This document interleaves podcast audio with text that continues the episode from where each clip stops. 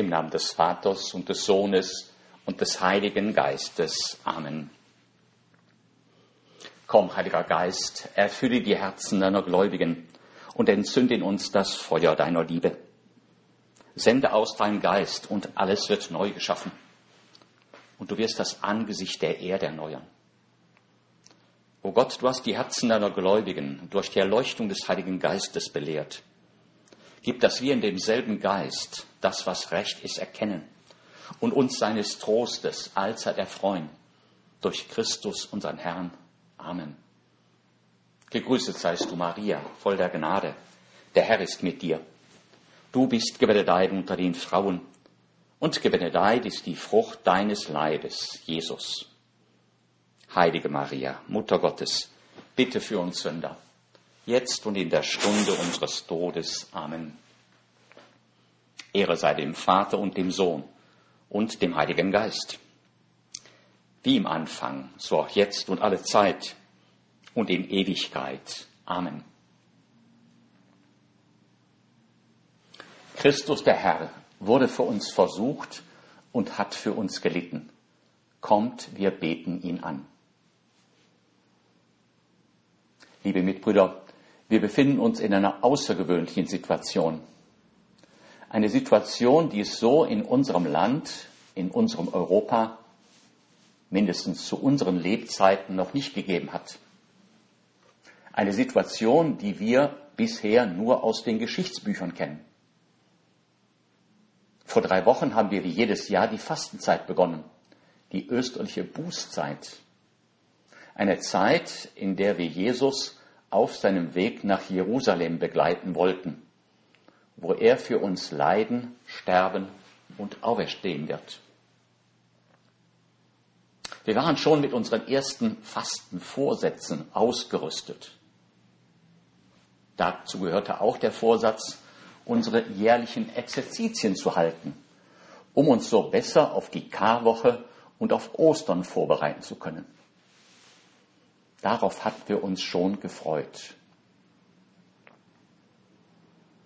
Liebe Mitbrüder, unser himmlischer Vater hat es offensichtlich anders gewollt.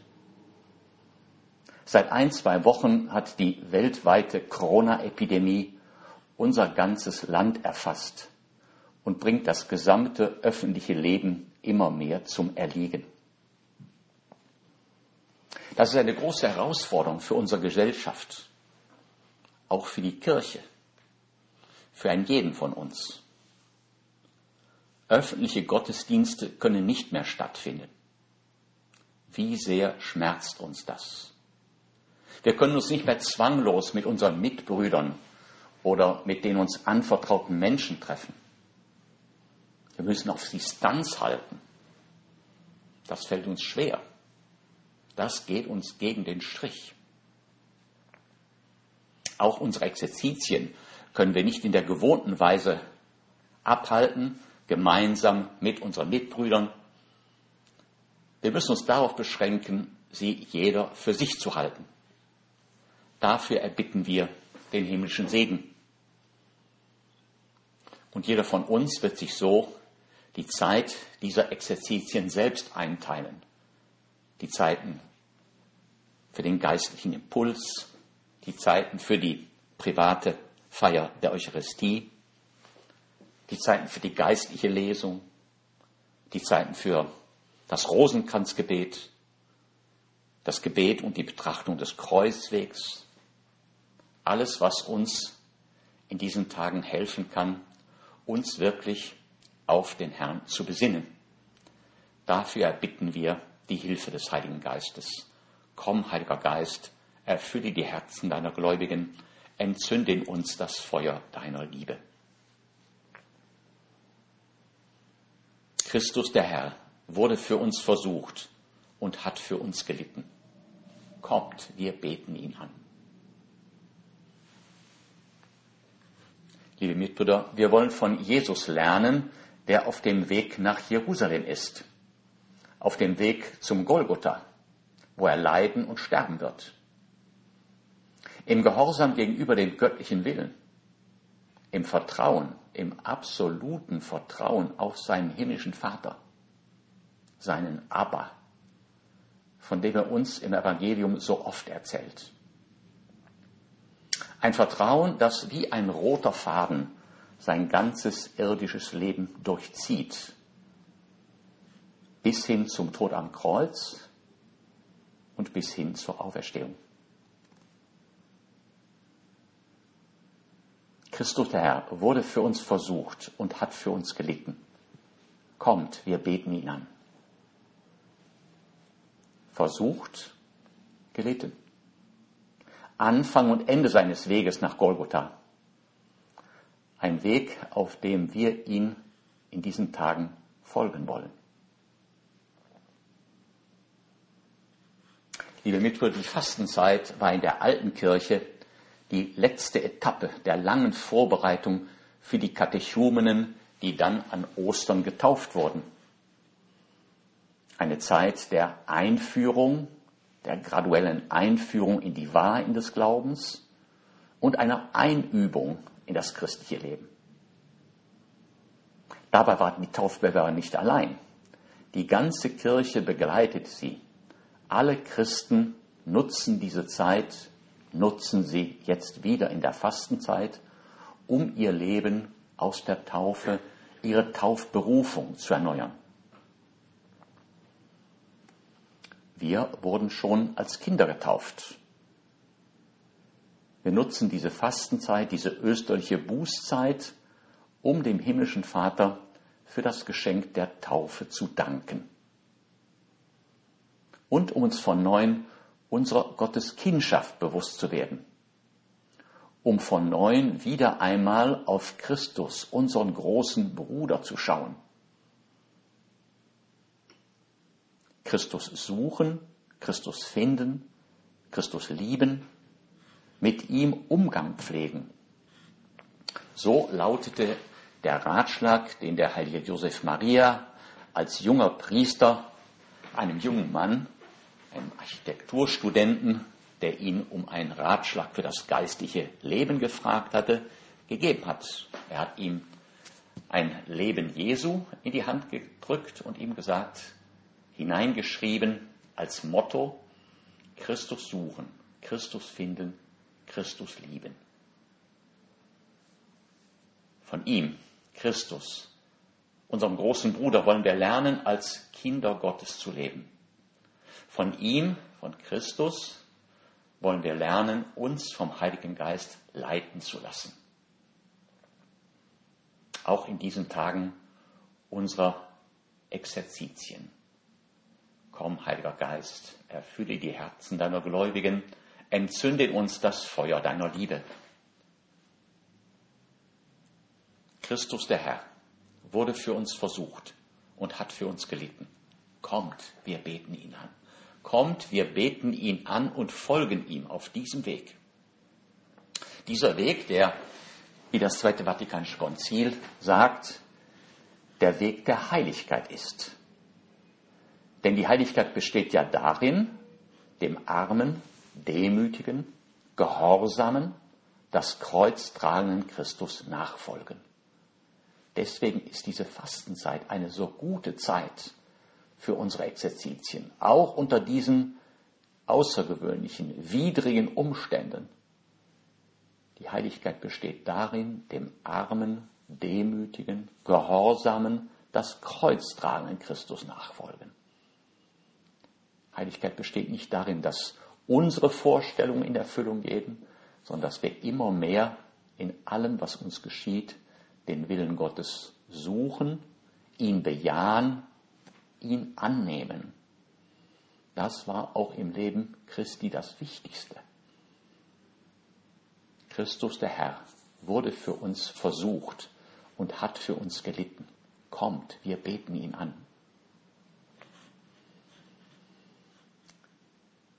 Zu diesem ersten Geheimnis des Lebens Jesu, seiner des öffentlichen Lebens Jesu, seiner Versuchungen in der Wüste, sagt der Katechismus der katholischen Kirche, die Evangelien sprechen von einer Zeit der Einsamkeit, die Jesus gleich nach seiner Taufe durch Johannes in der Einöde verbracht hat.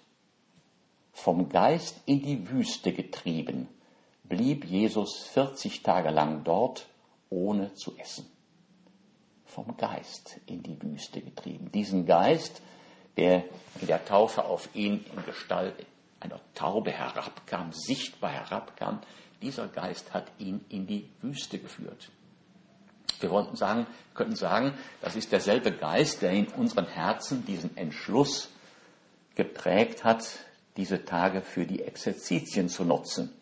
Und die nun, da wir sie nicht in der üblichen Form tun können, wir sie auf diese außergewöhnliche Weise tun.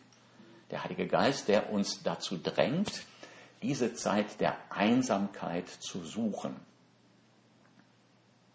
Ja, auch wir brauchen diese Zeiten der Einsamkeit, des Alleinseins mit dem Vater. Christus suchen, Christus finden, Christus lieben. Wir brauchen diese Zeiten unseres Gebetes, die regelmäßigen Einkehrtage, diese unsere Besinnungstage. Das ist auch ein Rat, den Papst Franziskus uns eben für diese Fastenzeit gegeben hat. Er richtet unseren Blick auf Ostern, auf Karfreitag, auf Ostern, auf das österliche Geheimnis. Es ist heilsam, so sagt er in seiner Fastenbotschaft für dieses Jahr. Es ist heilsam, das Ostergeheimnis, dem wir das Geschenk der Barmherzigkeit Gottes verdanken, tiefer zu betrachten. Dazu sind wir zu diesen Besinnungstagen gekommen. Dazu haben wir uns entschlossen, diese Exerzitien zu halten. Das Ostergeheimnis, dem wir das Geschenk der Barmherzigkeit Gottes verdanken, tiefer zu betrachten. Die Erfahrung der Barmherzigkeit ist in der Tat nur in einer persönlichen Begegnung von Angesicht zu Angesicht mit dem gekreuzigten und auferstandenen Herrn möglich, der mich geliebt und sich für mich hingegeben hat. Christus der Herr wurde für uns versucht und hat für uns gelitten. Kommt, wir beten ihn an. Wie schön, dass die Liturgie uns jeden Tag von neuem daran erinnert. Dass die Liturgie uns jeden Tag von neuem auf diesen für uns gekreuzigten und auferstandenen Herrn blicken lässt, der mich geliebt und sich für mich hingegeben hat. Und aus diesem Schauen auf den Herrn soll entstehen, so Papst Franziskus, ein Dialog von Herz zu Herz, von Freund zu Freund. Wie sehr berührt es uns, dass du, Jesus, uns im Evangelium Freunde genannt hast. Ich nenne euch nicht mehr Knechte. Der Knecht weiß nicht, was sein Herr tut. Ich habe euch Freunde genannt. Ich habe euch alles offenbart, was ich von meinem Vater weiß. Ja, Jesus, du hast uns dein Herz geöffnet und dadurch lässt du uns in das Herz unseres himmlischen Vaters schauen, der uns so sehr liebt. Ein Dialog von Herz zu Herz, von Freund zu Freund. Deshalb ist das Gebet in der Fastenzeit so wichtig. In der Fastenzeit und zu jeder Zeit. In der Fastenzeit ganz besonders. Es ist mehr als eine Pflicht. Es ist Ausdruck der Notwendigkeit, die Liebe Gottes zu erwidern, die uns immer vorausgeht und stützt. Wie wohltuend ist es, diese Worte von Papst Franziskus zu lesen, die er immer wieder in seinen verschiedenen Predigten und Dokumenten zum Ausdruck kommen. Die Liebe Gottes zu erwidern, die uns immer vorausgeht und stützt. Manchmal könnten wir den Eindruck haben, dass wir auf den Gedanken gekommen sind, Gott zu lieben, weil wir ihm jetzt diese Zeit der Exerzitien widmen oder weil wir ihm die Zeit des Gebetes widmen. Und es ist gut zu erkennen, dass das, was wir tun, Antwort auf eine Liebe ist, die uns immer vorausgeht und uns stützt. Die uns auch dann vorausgeht und stützt, wenn wir nicht daran denken. Komm, Heiliger Geist, erfülle die Herzen deiner Gläubigen, entzünde in uns das Feuer deiner Liebe. Fördere in unseren Herzen die Dankbarkeit für all das, was der himmlische Vater in uns gewirkt hat. Ja, so nochmal Papst Franziskus, der Christ betet in dem Wissen, dass er solcher Liebe nicht würdig ist. Das Gebet kann verschiedene Formen annehmen, so auch jetzt in diesen Tagen, die wir der Besinnung weihen wollen. Das liturgische Gebet, das Eucharistiefeier, das Stundengebet, das persönliche Gebet, das mündliche Gebet, das betrachtende Gebet. Verschiedene Formen des Gebetes.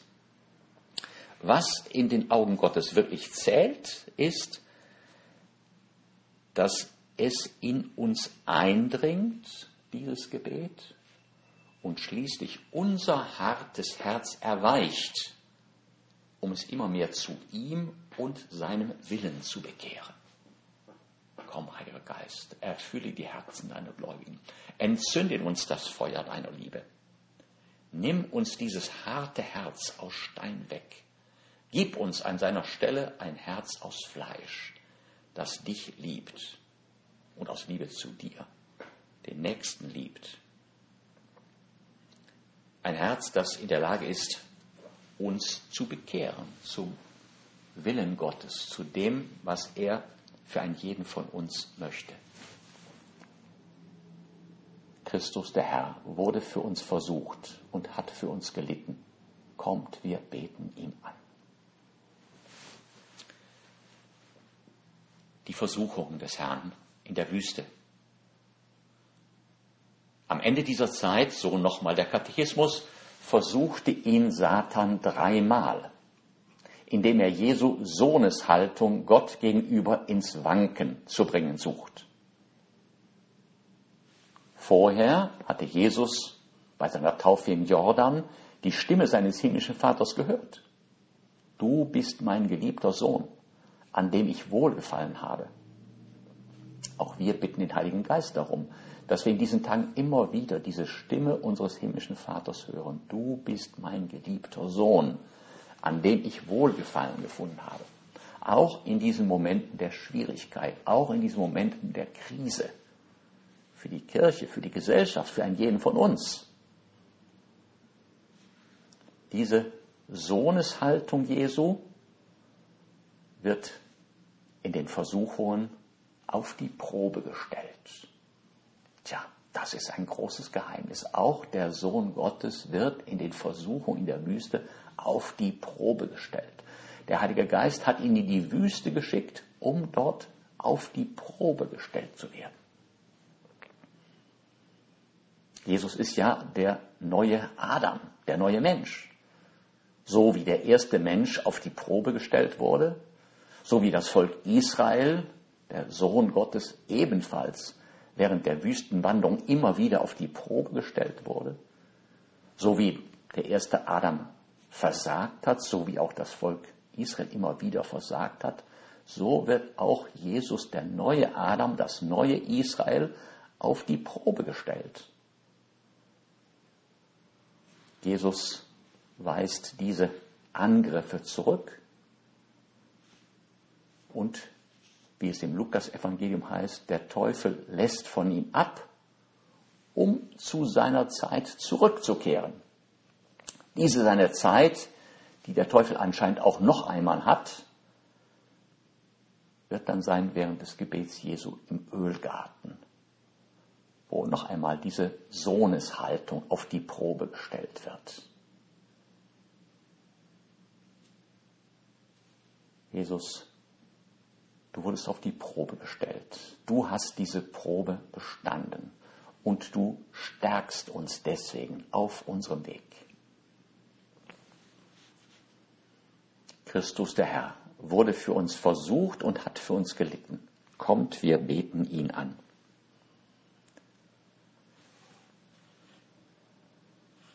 Ja, letzten Endes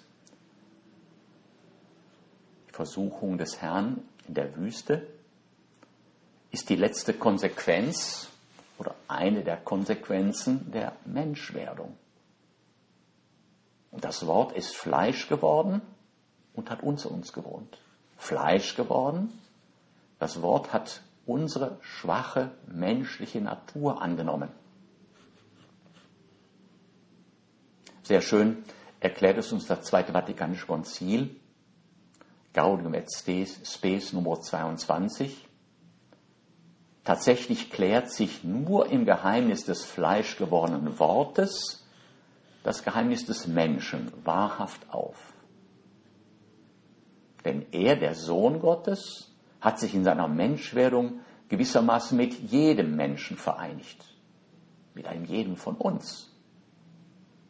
Mit Menschenhänden hat er gearbeitet, mit menschlichem Geist gedacht, mit einem menschlichen Willen hat er gehandelt, mit einem menschlichen Herzen geliebt.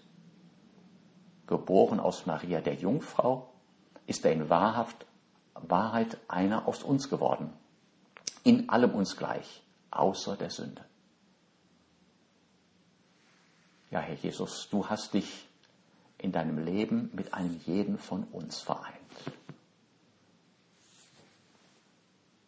Vom Schoß der Jungfrau Maria an, von deiner Geburt in Bethlehem, von deiner Kindheit, dem Heranwachsen, von deinen vielen Jahren der Arbeit, der verborgenen Arbeit in Nazareth, also nicht erst im Moment deines Sterbens am Kreuz, dein ganzes Leben.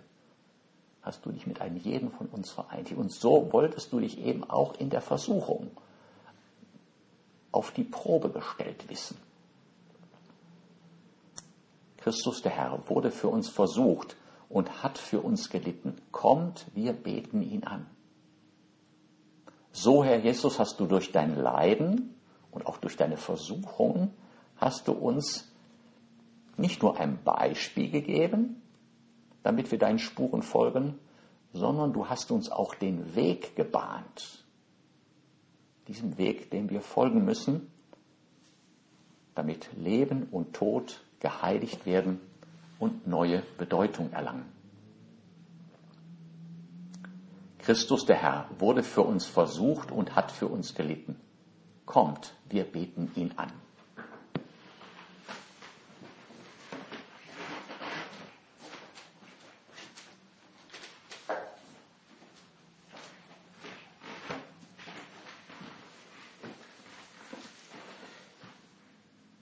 Wir nochmal aus dem Katechismus der katholischen Kirche.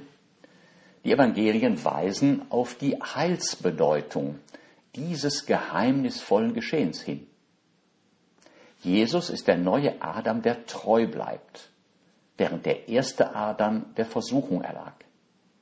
Jesus erfüllt die Sendung Israels vollkommen, im Gegensatz zu denen, die einst in der Wüste 40 Jahre lang Gott herausforderten erweist sich Christus als der Gottesknecht, der dem Willen Gottes gänzlich gehorsam ist.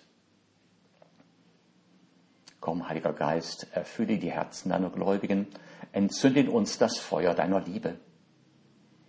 Auch wir werden immer wieder auf die Probe gestellt. Jetzt, in diesen Tagen, in diesen Wochen, vielleicht Monaten, werden wir ganz besonders auf die Probe gestellt. Auch wir wollen uns als Priester, als alter Christus, als Ipse Christus erweisen, als gute Knechte Gottes, die dem Willen Gottes gänzlich gehorsam sind, diesen Willen Gottes ganz und gar annehmen, mit allem, was da kommen mag, was wir ja noch gar nicht wissen. Wir stehen ja sozusagen noch am Anfang. Christus der Herr wurde für uns versucht und hat für uns gelitten. Kommt, wir beten ihn an. Josef Ratzinger hat in seinem wunderbaren Jesusbuch gerade dieses Geheimnis der Versuchungen Jesus in der Wüste, die Tiefe dieses Geheimnisses ausgelotet. Es ist ein Hinabsteigen, so sagt er, in die Gefährdung des Menschen. Denn nur so kann der gefallene Mensch aufgerichtet werden.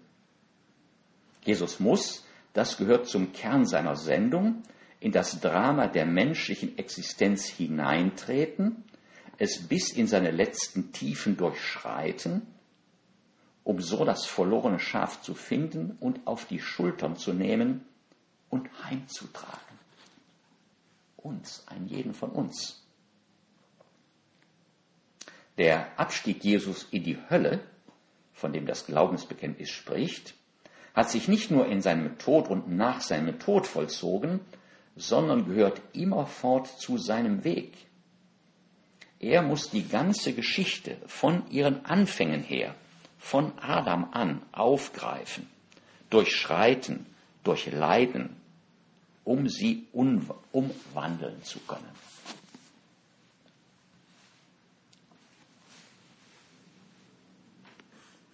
Christus der Herr wurde für uns versucht und hat für uns gelitten. Kommt, wir beten ihn an.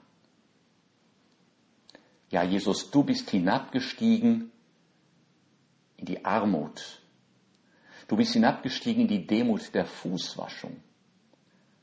Du bist hinabgestiegen in Hunger und Durst. Du bist hinabgestiegen in die Welt der Arbeit, in den Gehorsam bis zum Tod. Du bist hinabgestiegen in die Todesangst im Ölgarten.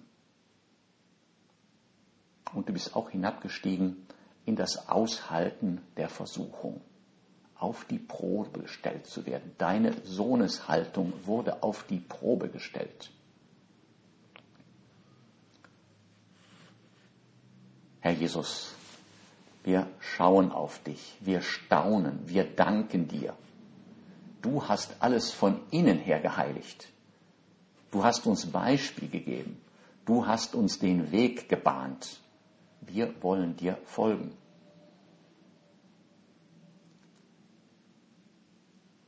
Christus der Herr wurde für uns versucht und hat für uns gelitten. Kommt, wir beten ihn an. Der Hebräerbrief, der ganz tiefe Einsichten in das Leben Jesu an mehreren Stellen uns bietet, hat auch dazu etwas Wichtiges für uns zu sagen. Darum, so heißt es, darum musste er in allem seinen Brüdern gleich sein, um ein barmherziger und treuer hoher Priester vor Gott zu sein und die Sünde des Volkes zu sühnen. Denn da er selbst in Versuchung geführt wurde und gelitten hat, kann er denen helfen, die in Versuchung geführt werden.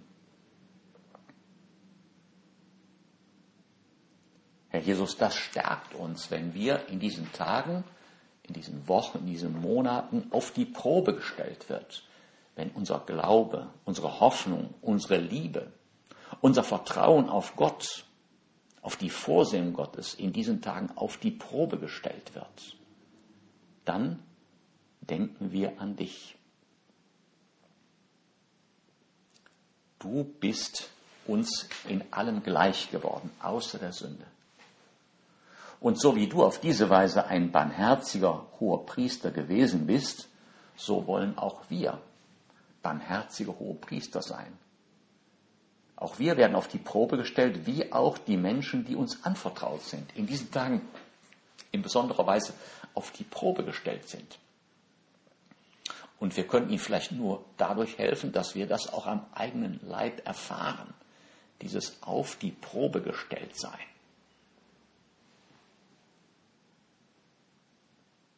Durch die 40-tägige Fastenzeit, so sagt uns der Katechismus, vereinigt sich die Kirche jedes Jahr mit dem Mysterium Jesu in der Wüste.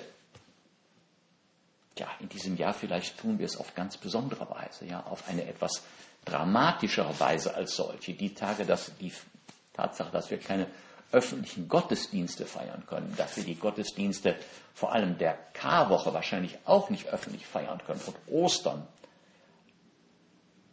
Alles das ist eine Probe, eine Probe für uns als Priester, eine Probe für die Menschen, die uns anvertraut sind, eine Herausforderung. Wo ist jetzt unser Gott? So werden wir vielleicht manchmal gefragt. So fragen uns manche Menschen. Christus der Herr wurde für uns versucht und hat für uns gelitten. Kommt, wir beten ihn an.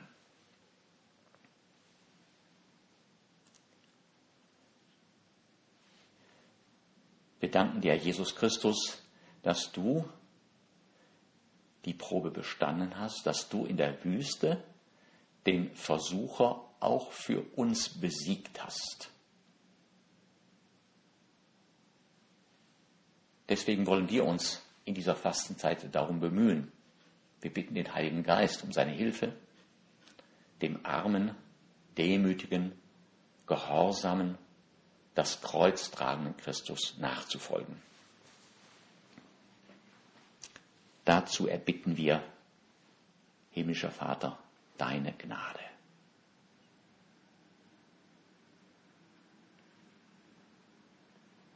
Wir sagen dir Dank, allmächtiger Gott, für alle deine Gaben und Wohltaten, der du lebst und herrschst von Ewigkeit zu Ewigkeit.